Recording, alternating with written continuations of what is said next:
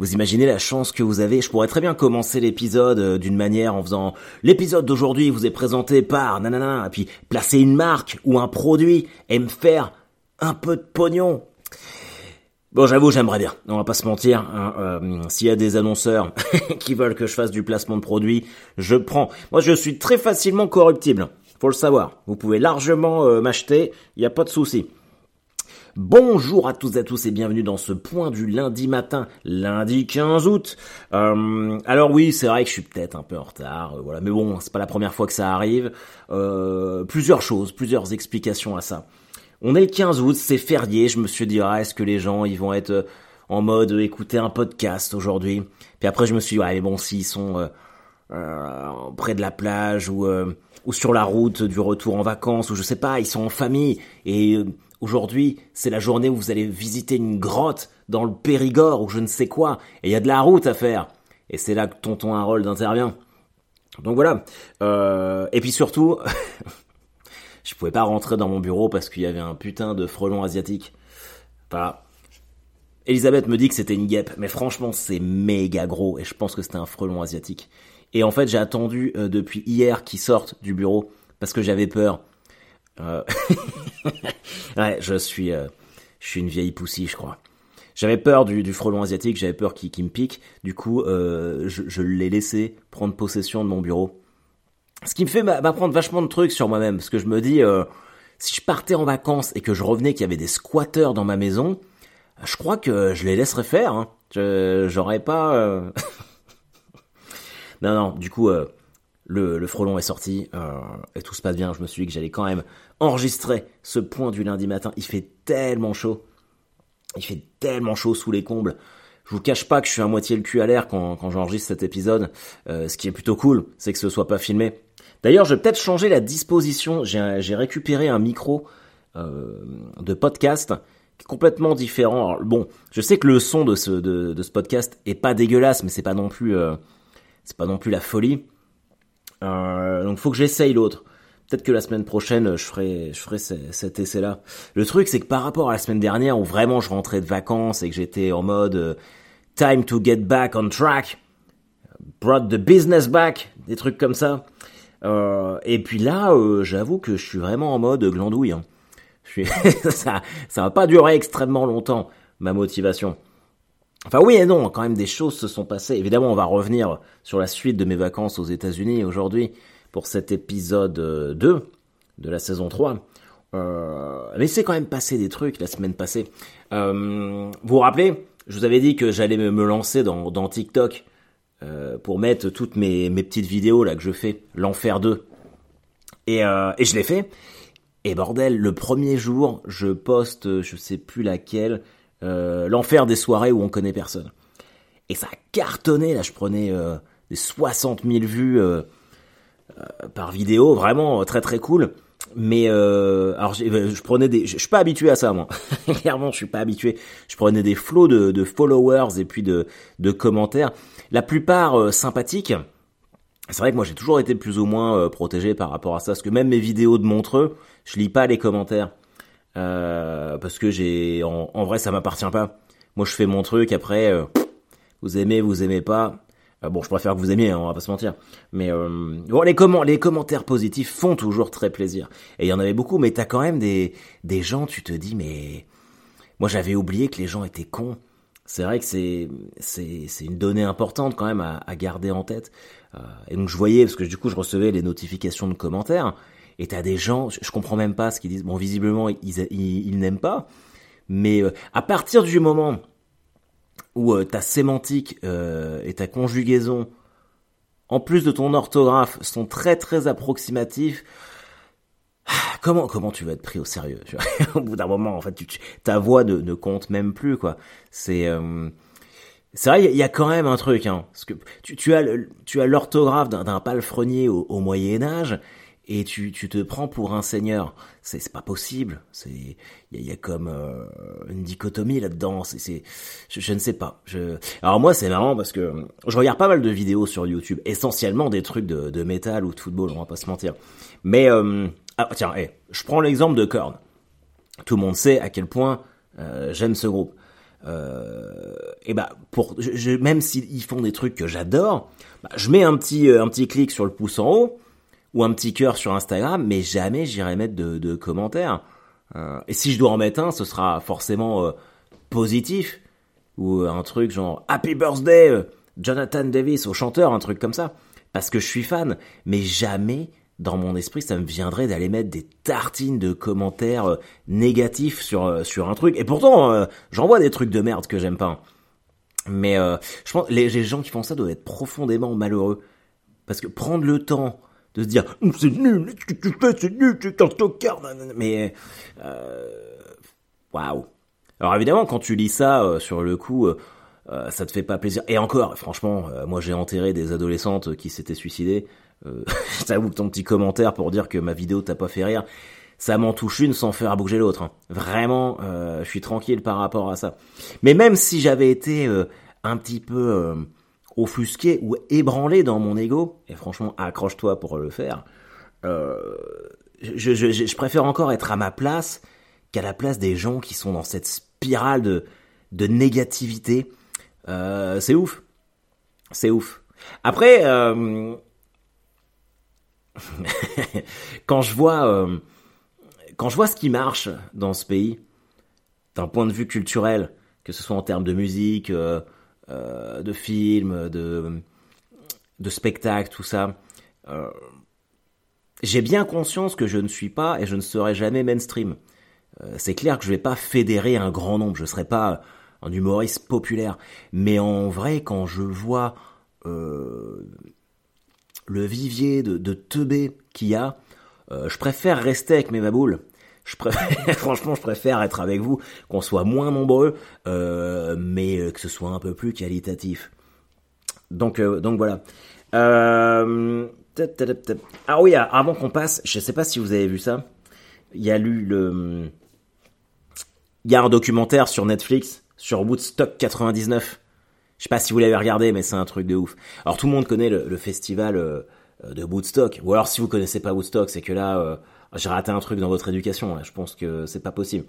Donc Woodstock 69, c'était le, fameux festival Peace and Love avec Jimi Hendrix, Joe Cocker, euh, euh Janis Joplin, enfin tout, tout le monde. Et puis ça avait été trois jours d'amour et puis de paix et d'harmonie et de beaucoup de drogue et d'orgie. Mais ça, on le dit beaucoup moins. Euh, quoi qu'il en soit, euh, il se il se trouve qu'on a euh, ils ont eu l'idée en fait de refaire de refaire Woodstock. Alors je 99 je le savais parce qu'il y avait des groupes que j'aimais bien, mais on va largement y revenir. Mais il y avait Woodstock 94 en fait, et c'est important de comprendre Woodstock 94 avant d'enchaîner sur Woodstock 99. Euh, il se trouve que le, mec qui a inventé, euh, le fondateur de Woodstock qui s'appelle Michael Lang. Euh, en 94, il fait un Woodstock euh, et en fait, il y, avait aucune organisation. Du coup, il y a plein de gens qui sont rentrés sans payer. Donc, ils ont perdu énormément de pognon. Et en 99, ils se sont dit tiens, on va refaire un Woodstock pour les 30 ans euh, du premier Woodstock. Euh, et ça a été un désastre. Ça a été trois jours, mais mais deux fois. Vraiment, faut que vous regardiez le, documentaire. Euh, en fait, ils ont vraiment clairement, ils expliquent les, organisateurs du festival que ils sont là pour se faire du pognon. Il hein, faut vraiment, c'est un événement pour se faire du blé. Donc, ils vendent les droits de, la bouffe euh, à des marchands euh, qui sont sans scrupules. Genre, ils vendent 4 dollars la bouteille d'eau, 199, hein, donc c'était il y a 20 ans. 4, 4 dollars à la fin du festival, c'est 12 dollars la bouteille d'eau. les poubelles sont pas ramassées les toilettes euh, portables, euh, ça déborde, il y a de la merde partout et c'est en pleine canicule. Enfin, c'est un truc, c'est un truc de ouf. Et autant le premier jour, ça va. Premier jour, ça va. Il y a, y a plein de groupes différents, genre Alanis Morissette, euh, euh, je sais plus qui d'autre. mais surtout, il y a Korn. Il y a Korn, et c'est vraiment Korn en 99 à l'apogée de, euh, de leur fame quoi. Ils, remplissent toutes les plus grosses salles euh, dans le monde, bref, et ils les mettent en avant-dernier. Et c'est vrai qu'il y a beaucoup de gens qui sont là pour Korn.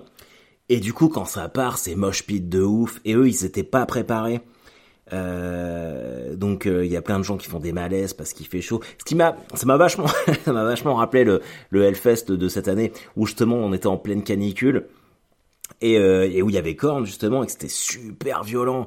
Il y avait des gens qui tombaient, je, je vous l'avais raconté ça, des, des, des, filles qui étaient inconscientes dans le mosh pit. Sauf que le Hellfest, il y a rien de mieux organisé que le Hellfest. Donc ce qui s'est passé à Woodstock, ça pourrait pas arriver là-bas. Et le lendemain, euh, il y avait euh. Et là, c'est parti en couille. Les gens dans la dans la dans la fosse, euh, ils ont commencé à s'accrocher au à la tour de son. Vous savez, il y a toujours une tour de son en face de la scène là, pour euh, pour tout gérer. Ils ont commencé à tout péter. Il y avait pas suffisamment de de, de mecs de, de la sécurité ou ceux qui étaient de sécurité sur le site, c'était juste des jeunes du village. Enfin, faut vraiment regarder le truc, c'est ouf. Alors, quoi qu'il en soit, pour la faire court, euh, en fait, dans le dans le documentaire est assez bien fait, mais ils mettent quand même, euh, ils émettent quand même l'idée que ça a pu partir en couille à cause de la performance de Limbiskit quand ils ont joué un, titre qui s'appelle Break Stuff, euh, où le mec dit euh, en gros dans la chanson, ah, c'est une journée où on a envie de, tout péter quoi. Et euh, effectivement, quand il dit ça, euh, tout, ils, se mettent à tout péter dans, la fosse. Euh, et le lendemain, le dernier jour, euh, là c'est encore pire. En fait, les organisateurs ont pas meilleure idée que de filer des, bougies. Alors qu'il y a trois jours d'émeute, il y a eu des viols de filles, machin truc, et filent des bougies à tout le monde sur le passage de, de Red Hot Chili Peppers qui, clôturait le festival. Et donc euh, forcément, bah tu, tu donnes à des gens qui n'ont pas dormi depuis trois jours, euh, qui ont pris de la drogue, de l'alcool, qui sont énervés. Euh, tu leur donnes des bougies, ce qui est complètement con. Donc il y a forcément un feu qui démarre dans, dans la fosse. Donc ils arrêtent le concert et euh, pour que les pompiers viennent. Les pompiers viennent pas parce qu'ils ont peur, donc il y, y a, un feu. Les Red Hot Chili Peppers reviennent sur scène et là ils jouent un titre de Jimi Hendrix qui s'appelle Fire. Into your fire. je sais pas si vous connaissez ça. Du coup, là, les gens allument des feux partout. c'est n'importe quoi. Et, euh, et bizarrement, bah, on dit pas, euh, tiens, c'est de la faute de Red Hot Chili Peppers parce qu'ils ont, ils ont chanté ça. Euh, pour moi, en fait, la, vraie question, c'est que je pense que c'est, c'est de la faute de tout le monde. Mais est-ce que je, je, on a regardé ça avec Elisabeth et, et c'était le débat qu'on avait. Je lui dis oui, mais est-ce que la performance artistique appartient uniquement à l'artiste? C'est un sujet de philosophie. Vous savez que Michel Onfray, c'était mon prof de philo en terminale. Euh, Est-ce que, en fait, le fait que tu chantes un truc, il faut tout casser sur scène et que tout le monde casse tout, est-ce que ça fait partie d'une sorte de performance artistique ou est-ce que c'est complètement ouf? Est-ce que quand Red Hot Chili Peppers chante Fire et que tout le monde allume des feux partout. C'est complètement ouf, hein, ce que je suis en train de dire. J'en ai bien conscience, je suis pas en train de, cautionner quoi que ce soit. Moi, je pense qu'ils auraient dû tous se calmer. Euh, je pense que les Red Hot Chili Peppers, vu qu'il y avait du feu, euh, ils auraient dû se dire on va chanter une autre chanson que celle-ci pour terminer. Mais euh, dans une, si on prend froidement cette logique d'art, de définition de l'art, est-ce que ça fait ça fait pas partie du truc? Je sais pas. Euh, je sais pas. Mais c'est c'est complètement ouf.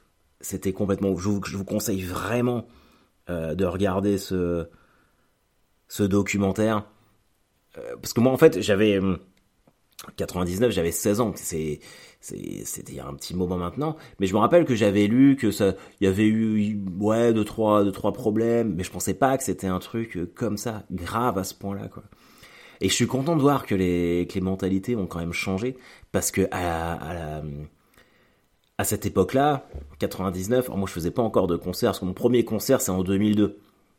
Donc euh, je savais pas encore ce que c'était, mais euh, il y avait beaucoup de filles torse nu à Woodstock, mais au Hellfest aussi. Et euh, comme dans la plupart des, des, des, concerts de métal, mais là on voit sur les, les vidéos, mais il y a tout un tas de connards qui se comportent trop mal. Euh, genre qui pince les tétons des filles. Il euh, euh, y, a, des, je pense qui et moi, je, moi, j'y crois. Il hein, y a eu des, viols dans, le dans le mosh pit. Alors des, viols avec, je pense peut-être plus pénétration. euh, digitales ou des trucs comme ça. Mais enfin, de toute façon, ça n'excuse pas l'autre. Mais c'est horrible. Et heureusement, ça, je crois que c'est fini. En tout cas, moi, j'ai pas vu ça. Je fais tout le temps des concerts comme ça. J'ai plutôt l'impression que c'est bienveillant. Alors après, je me dis, est-ce que c'est parce que euh, c'est Woodstock et que les gens ont pété les plombs? Ou bien ou bien rien du tout en fait. Il n'y a pas d'excuse à trouver à ça. Euh, pour moi les organisateurs du festival sont euh, les plus responsables. Enfin tout le monde est responsable. Mais quand tu payes cher tu dois garantir la, sécurité de tes festivaliers et tout, part, tout particulièrement les, les filles parce que t'as toujours de, la viande sous des, des mecs qui se... il y a plein de mecs qui se comportent pas bien mine de rien on a énormément je veux dire, euh, les hommes quand ils sont quand ils sont en bande, alcoolisés. Euh, hier, j'ai fait le, on a fait le feu d'artifice en famille euh, sur la côte. Et on est allé boire un verre avec Elisabeth et les enfants en terrasse. il y avait beaucoup, bon bah c'est en Normandie, on est au mois d'août, il y, a énormément de, vacanciers. Et il y avait des, des, des, mecs qui buvaient des bières. Et c'était pas des jeunes, hein. franchement, ça tapait dans la cinquantaine, je pense. Et les mecs, ils étaient, ça se voyait qu'ils avaient, avaient consommé de l'alcool, qu'ils avaient bu. Des beaufs, faut voir comment il s'adressait à la serveuse, comment il a reluqué, mais franchement, mais. Mais la honte, franchement, la honte. Moi, j'ai, honnêtement, j'ai jamais fait ça. Hein. Je n'ai jamais fait ça. Euh, je crois que c'est vraiment un truc d'éducation. Parce que je. Alors après, moi, c'est vrai que j'ai grandi euh, essentiellement euh, au milieu de femmes. Parce que j'étais avec mes sœurs et puis ma mère, parce que mon père travaillait beaucoup. Et je jouais beaucoup avec mes, mes sœurs et leurs copines. Euh, et j'ai beaucoup de, d'amis, euh, d'amis femmes même maintenant. Euh, peut-être même plus que, que de mecs. Donc j'ai jamais eu de jamais eu de et je suis content en fait. Je suis content d'avoir eu d'avoir pu évoluer avec plein de meufs. Je dis pas que les meufs sont parfaites. Hein. Oh non, ah non, je les connais trop bien pour ça. Je les connais trop bien pour ça. Mais ouais, ça, ça me ferait chier en fait qu'une de mes sœurs revienne et me dise ouais, il y a un mec qui m'a touché en festival ou n'importe quelle fille en fait. Je trouve ça, je trouve ça ouf. Alors vous allez me dire que, je découvre un truc. Non, je découvre pas. Je, suis pas, je suis candide. Mais euh, mais quand même quoi. C'est, faut qu'on fasse gaffe à nos miches, les amis. Faut qu'on, surtout euh, surtout quand on est dans des dans des trucs comme ça. Mais bon bref. Tout ce que je voulais vous dire, c'est que regardez le regardez le documentaire. Il est vraiment vraiment vraiment cool. Euh, alors en fait, où est-ce que j'en étais de mon histoire aux États-Unis? Parce que ça fait déjà 17 minutes que je parle. Il va être long ce point du lundi matin. Euh, non, non, alors c'était très cool. Donc on a fait la première semaine à Milwaukee et après on est parti dans un endroit que j'adore qui s'appelle Wisconsin Dells. Alors, je sais pas si vous avez vu sur Instagram, j'ai mis une photo où je suis avec Bumblebee de Transformers. Non mais en grandeur nature, le vrai robot, euh, trop cool. Et, euh, ben ça c'est une ville dans le Wisconsin qui s'appelle Wisconsin Dells et elle est ouverte toute l'année, mais il y a des gens que l'été. Et c'est que euh, des water parks, des roller coasters partout. Euh, vraiment, vraiment trop cool. Et on est, on est, on est monté dans, dans ce qu'on a fait un voyage en ducks. Alors les ducks, les ducks c'est un, un, espèce de, c'est pas un espèce, c'est un véhicule amphibie. Vous savez dans euh, Soldat Ryan, quand ils débarquent tous sur la plage au moment du débarquement là, dans des espèces de, c'est des bateaux, puis une fois qu'ils sont sur le sable, ils se mettent à rouler, bah c'est ça des ducks. Et bah Wisconsin Dells, il y en avait plein, du coup on a fait un tour dedans. Et, euh, et je sais pas, je sais pas si c'est parce que je vieillis, mais euh, j'étais vachement touché en fait. Parce que ces, ces ducks-là, ils avaient participé au débarquement euh, en Normandie. Et moi, mon père, mon père est historien, il a écrit euh, trois, quatre livres sur le, débarquement. c'est vraiment sa passion, il est comme un ouf. Quand j'étais petit, il m'emmenait partout et j'en avais rien à branler. J'en, je m'en battais les couilles. Euh, j'écoutais rien. Si j'aimais bien rencontrer les vétérans, ça, ça m'a toujours euh, intéressé, mais là, là maintenant, il y, en a plus.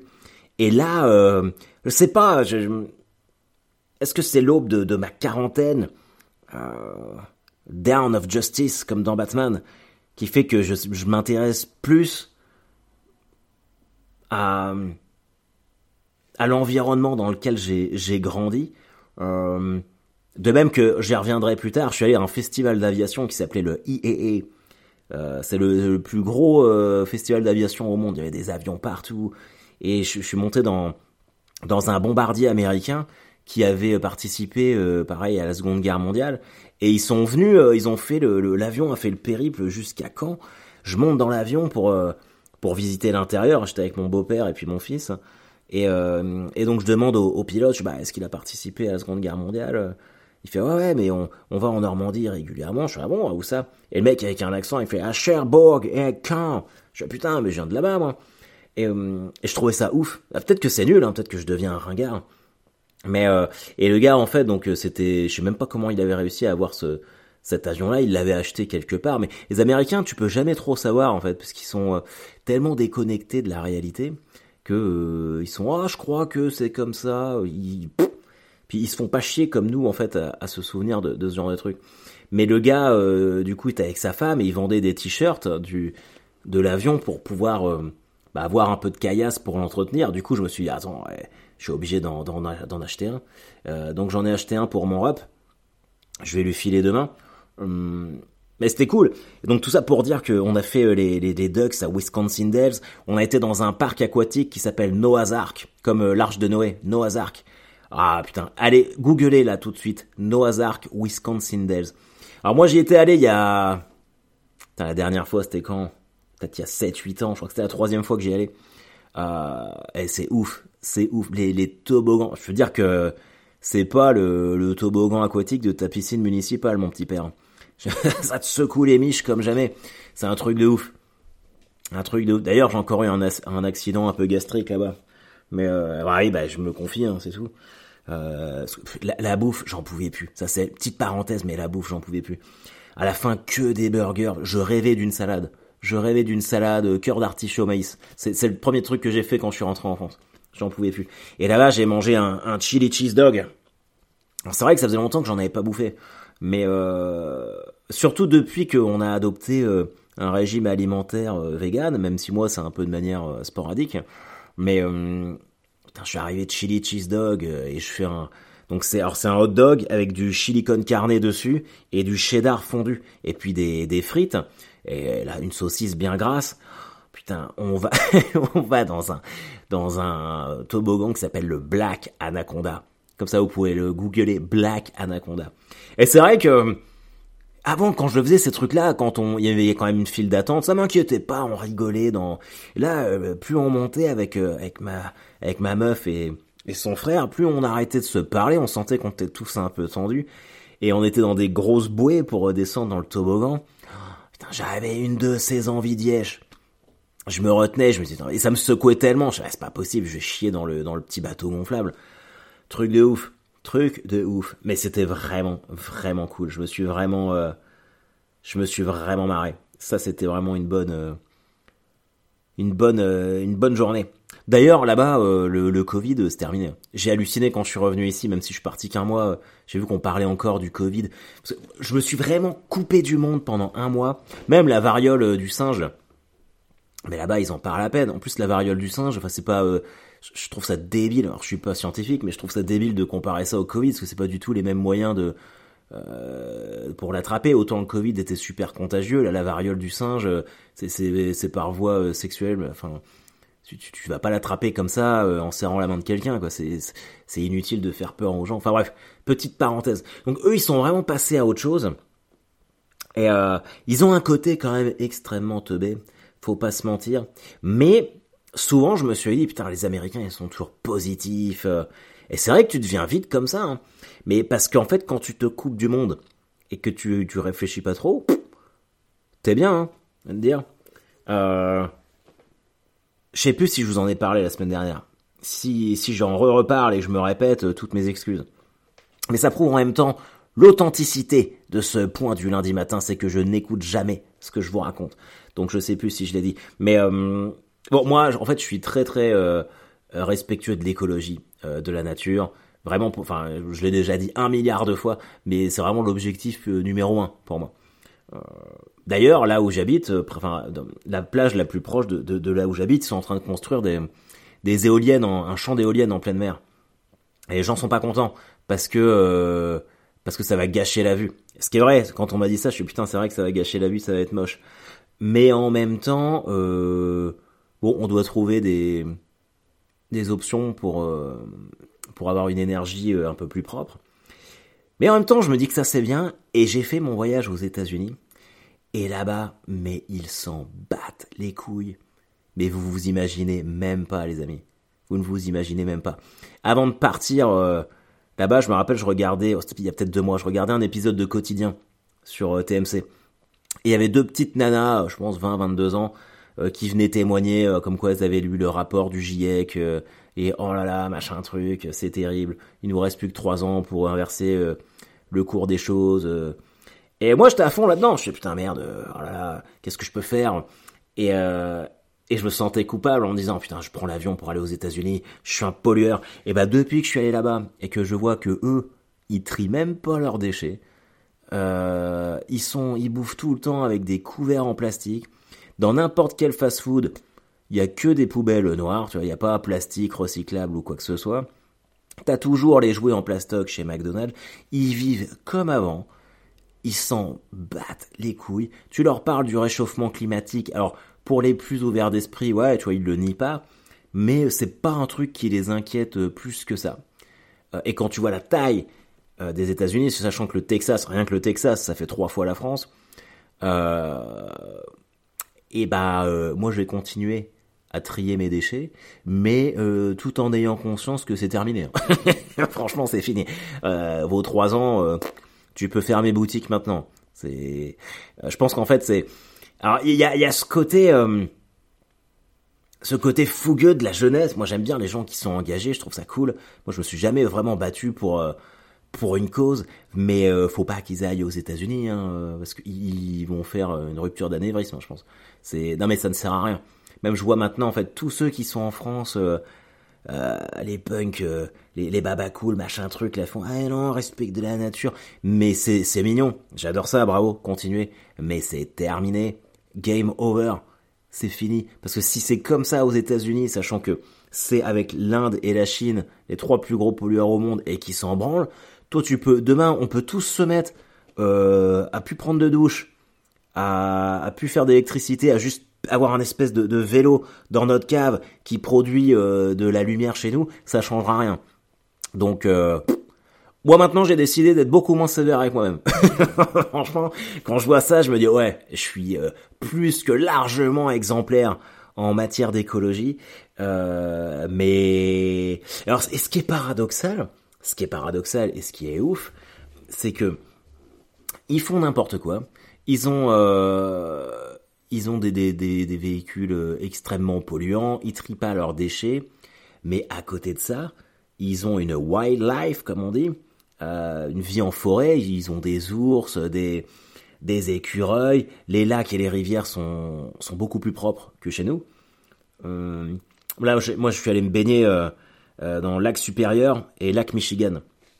Et en fait, c'est tellement surveillé par les gardes forestiers, tu peux pas, si tu si t'es pris polluer euh, un lac, putain, tu prends cher, c'est genre 15 000 dollars d'amende et tu pars en prison. Et euh, c'est pas de la prison avec sursis euh, comme ici, c'est tu vas vraiment, tu vas vraiment en prison. Donc ils rigolent pas avec ce genre de truc, mais paradoxalement, euh, ouais, le plastique c'est la fête. Et nous, moi, j'en pouvais plus. Quand je voyais qu'on mangeait avec des couverts en plastique tout le temps, ça me rendait dingue. Alors que dans les tiroirs, il y avait des vrais couverts, mais c'est juste qu'ils ont tellement pas envie de se faire chier à nettoyer qu'ils préfèrent prendre des des couverts en plastique. Et, euh, et quand on a vu ça avec Elisabeth, on leur a dit, bah, c'est euh, couverts en plastique en France, c'est interdit maintenant. On peut prendre des, couverts en, bois. Euh, comme ça, c'est biodégradable et tout. Et ouais, ils sont ah ouais, ouais, c'est pas une mauvaise idée, mais bon, ils le font, ils le font pas. ils s'en foutent, ils s'en foutent complètement.